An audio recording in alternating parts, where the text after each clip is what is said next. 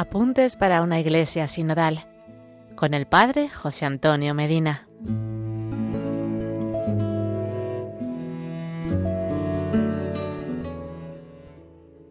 Hola hermanos, seguimos compartiendo los apuntes para una iglesia sinodal para formarnos y poder seguir la llamada que el Santo Padre Francisco hace a toda la iglesia.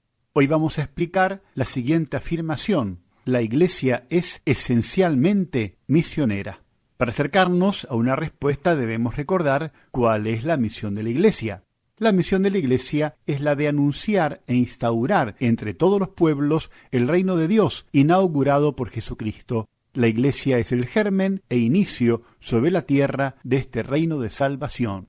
¿Por qué la Iglesia debe anunciar el Evangelio a todo el mundo? La Iglesia debe anunciar el Evangelio a todo el mundo porque Cristo ha ordenado lo que escuchamos en el Evangelio de San Mateo capítulo 28 versículo 19. Id pues y haced discípulos a todas las gentes, bautizándolas en el nombre del Padre, del Hijo y del Espíritu Santo.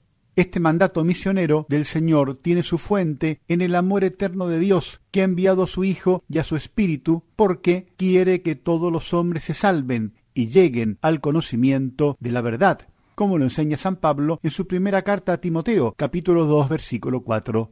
¿De qué modo la Iglesia es misionera? La Iglesia es misionera porque, guiada por el Espíritu Santo, continúa a lo largo de los siglos la misión del mismo Cristo. Por tanto, los cristianos deben anunciar a todos la buena noticia traída por Jesucristo, siguiendo su camino, y dispuestos incluso al sacrificio de sí mismos hasta el martirio. Es el Concilio Vaticano II quien nos ha reafirmado para comprender que la Iglesia es esencialmente misionera, porque siendo el cuerpo de Cristo, participa de la misma misión que Jesucristo, su cabeza.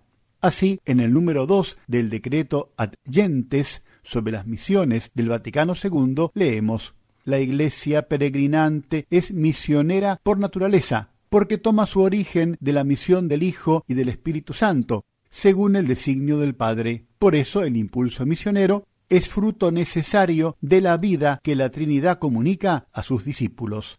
El Papa Francisco, en el número 266 de su exhortación apostólica Evangelii Gaudium, afirma El entusiasmo evangelizador se fundamenta en esta convicción. Tenemos un tesoro de vida y de amor que es lo que no puede engañar, el mensaje que no puede manipular ni desilusionar.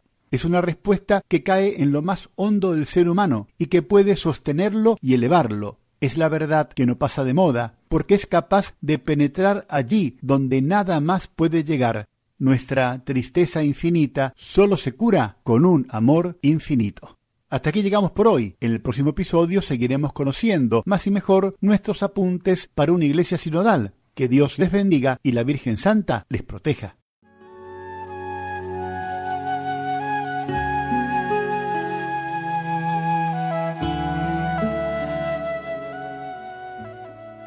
Apuntes para una iglesia sinodal con el Padre José Antonio Medina.